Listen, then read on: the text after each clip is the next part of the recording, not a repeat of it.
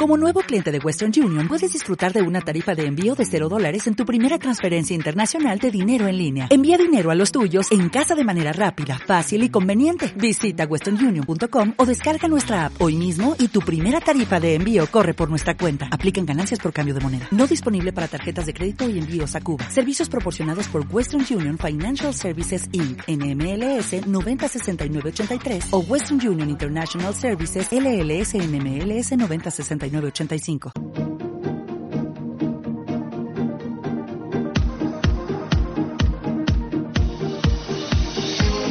El foro de la inversión.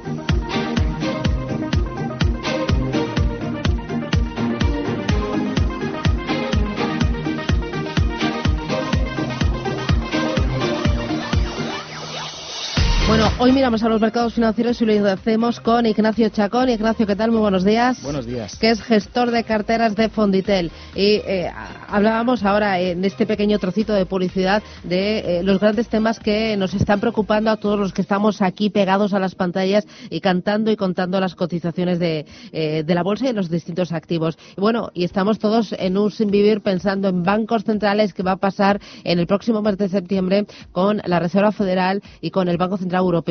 Esta semana ha sido más que intensa por las actas de la FED, por las actas del Banco Central Europeo, de esas reuniones del mes de julio, porque los mercados parece que están eh, enganchados a los estímulos monetarios y, bueno, también tenemos este fin de semana Jackson Hole.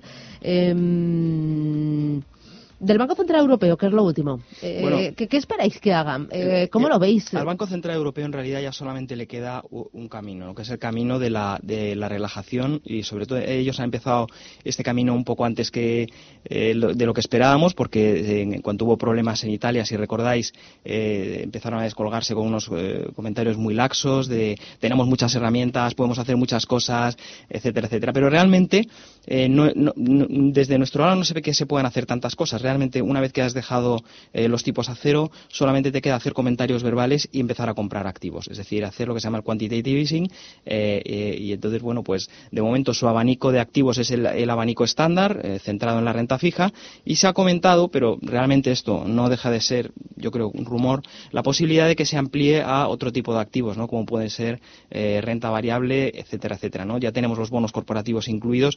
Eh, para nosotros pensar en términos de renta variable al estilo japonés es, es, eh, un paso, eh, es, un, es un tema ya muy profundo, es otra historia, ¿no? Es, hacerse un poco dueño de, de, las cotizaciones del mercado de, de, las empresas. Eso a mí personalmente no me suena bien. Bueno, tiene esa opción, ¿no? La de comprar deuda, la de comprar renta variable, acciones, aunque eso a tiro te encaja y tiene la opción de bajar tipos de interés, ¿no? Aunque están ahí en cero, eh, seguir bajándolos, o eso no lo ves? Sí, realmente puede hacer eh, alguna bajada, puede poner eh, los tipos más en negativo, puede, todo eso lo puede hacer, pero su efectividad va a ser muy moderada. Es decir, estamos en unos niveles en los cuales ya no deberíamos esperar que eso, entre comillas, salve al mundo. Claro, porque ya hemos visto que con tipos a cero no ha conseguido relanzar el crecimiento ni relanzar tampoco la inflación. Claro, pero es que el Banco Central Europeo tiene un dilema encima de él. Siempre lo ha tenido y lleva muchos años diciendo ¿no? Y es el siguiente. Yo hago mi trabajo, si vosotros hacéis vuestro trabajo, estaremos todos mejor. Pero ¿qué ocurre? Pero los gobiernos, ¿para qué van a hacer el trabajo, si todo solo ha servido el Banco Central Europeo? Claro, con lo cual no hay reformas, eh, Europa está en desbandada eh, y, por lo tanto no tenemos esa eh, parte política ordenada y sobre todo esa parte fiscal ordenada, porque no olvidemos que entre los que han pedido repetidamente a Alemania eh, eh, por ejemplo, que realicen gasto fiscal, está el Banco Central Europeo y se le ha dicho que no. Entonces, esto aparentemente es una contradicción, sobre todo ahora que estamos en este mundo de orden más contra orden igual a desorden. ¿Por qué? Porque mientras que el, gobierno alemán decía vamos a hacer gasto, estamos pensando en hacer gasto fiscal, aproximadamente era un 1,4% del PIB, 50.000 millones, una cosa así. Eh, a los pocos, al día siguiente, el Bundesbank de alguna manera lleva a la contraria. Dice, no, no, no es necesario hacer este, este gasto fiscal. Con lo cual, pues esto está ocurriendo y lo que genera es más desorden, más complicación en las expectativas, más dificultad para tomar decisiones, con lo cual lo que hace es frenar el que se puedan hacer determinadas cosas. No se quieren hacer. ¿Por qué las voy a hacer? Voy a esperar a que se aclaren estos señores. Mm, Draghi ha utilizado muy bien los mensajes, el tono, eh, las ideas para eh, actuar sobre los mercados. ¿Le sigue funcionando esto a Draghi? Sí, bueno, realmente le ha funcionado eh, bastante bien y, evidentemente los últimos comentarios y las reacciones del mercado lo demuestran, ¿no? Yo creo que detectó correctamente que el, que el, que el mercado, en el fondo, quería escuchar ese mensaje eh, y sin embargo, el mensaje lo que está contando es que hay un trasfondo de debilidad. Y cuando hay un trasfondo de debilidad, lo que tenemos es un problema para generar beneficios. Y cuando hay un problema para generar beneficios es cuando se cuestionan las valoraciones.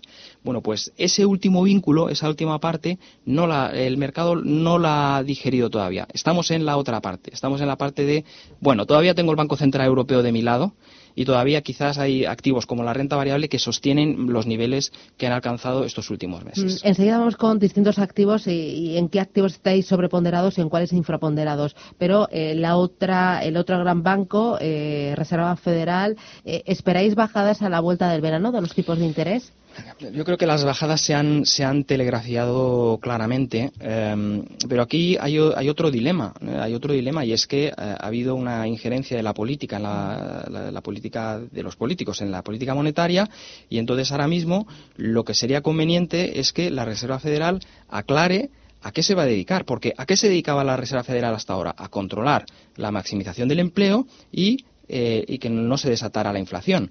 Pero ahora la inflación está bajo control, ¿no? Y está la economía en pleno empleo, los salarios suben al 4%. Sí, pero, pero si eh, hay cierto guiño, vamos a decirlo de una manera así, hay cierto guiño a la política y esa política tiene un corte populista, ese, eso lo que suele generar es inflación, porque todas las cosas que se están haciendo y se están proponiendo son inflacionistas y buscan el crecimiento, aunque sea desmedido y puntual, como ha dicho Trump en algún momento. Ganemos y ganemos bien seamos fuertes, crezcamos mucho.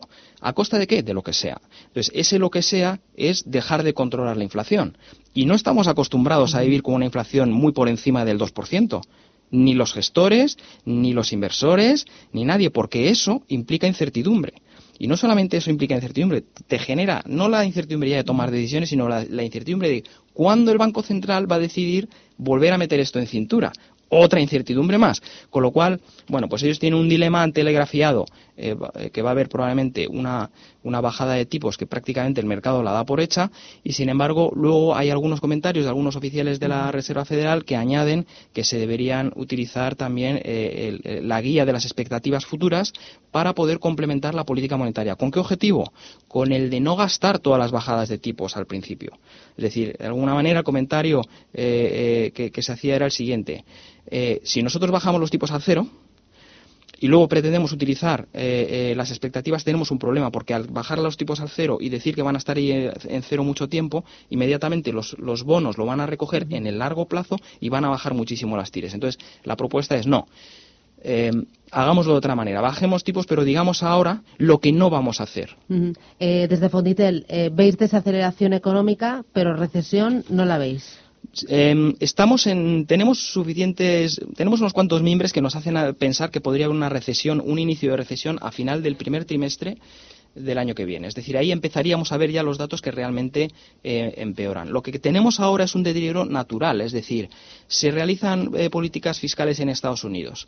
Eh, la comparación de este año con el anterior es evidentemente a peor. Y luego viene este deterioro sobre el que vamos echando capas y capas de incertidumbre y vamos echando eh, cosas como eh, lo que implican eh, las tarifas, la guerra comercial, y esto va desacelerando y va frenando la inversión y va cambiando las expectativas y va deprimiendo las expectativas. Esto que es ahora una desaceleración y que no se espera que crezcamos menos del 2% en Estados Unidos este año, el año que viene podría ser otra historia. Vale, y ante este escenario, ¿en qué activos estáis positivos y en qué activos estáis infraponderados en Fonditel? Bueno, positivos estamos, eh, la verdad es que en muy poquitas cosas. Eh, mm, la renta fija lo que ha sucedido básicamente es que ha entrado en un estado de gracia porque de repente en muy poquito tiempo todo se ha puesto a su favor, eh, bancos centrales están a su favor, dirección de la economía está a su favor y por lo tanto ha hecho que sea un activo menos arriesgado pese a qué? A las valoraciones. Las valoraciones están desatadas, están desatadas eh, eh, aisladamente, si las miramos aisladamente, pero también si las comparamos con, el escenario macro que hoy tenemos encima de la mesa. Manera que estábamos muy prudentes con la renta fija por la posibilidad de que estas valoraciones nos dieran un disgusto, sin embargo ahora, pues de alguna manera no somos tan reticentes eh, con respecto a la renta fija. Y la renta variable está en esta lucha en la que los comentarios de las autoridades, vengan de donde vengan, eh, hacen que se anime cuando realmente el trasfondo va peor. Con lo cual en la renta variable nos encontramos en la situación de, em, bueno, pues eh, cuando nos llevamos un disgusto no va a ser un disgusto pequeño, va a ser un disgusto, un señor disgusto. de manera que, en este sentido, lo que tenemos es una situación, nosotros estamos en, prudencia máxima, eh, eh, vemos eh, pasar las cosas, vemos los comentarios de los bancos centrales como algo que lo que hace es darle ese último chute ¿no? a, la renta variable para que no se desplome, igual que los comentarios de Trump. Realmente tienen un objetivo muy claro, ¿no? es intentar como sea que los mercados pues no le, no le dejen en la estacada a la hora de lo que a él le pueda interesar. ¿no? Con todo y con eso, eh, los riesgos sobre la renta variable van increciendo. Claro, entonces, en este escenario de prudencia que me estás dibujando, el ahorrador más conservador, ¿dónde debe estar?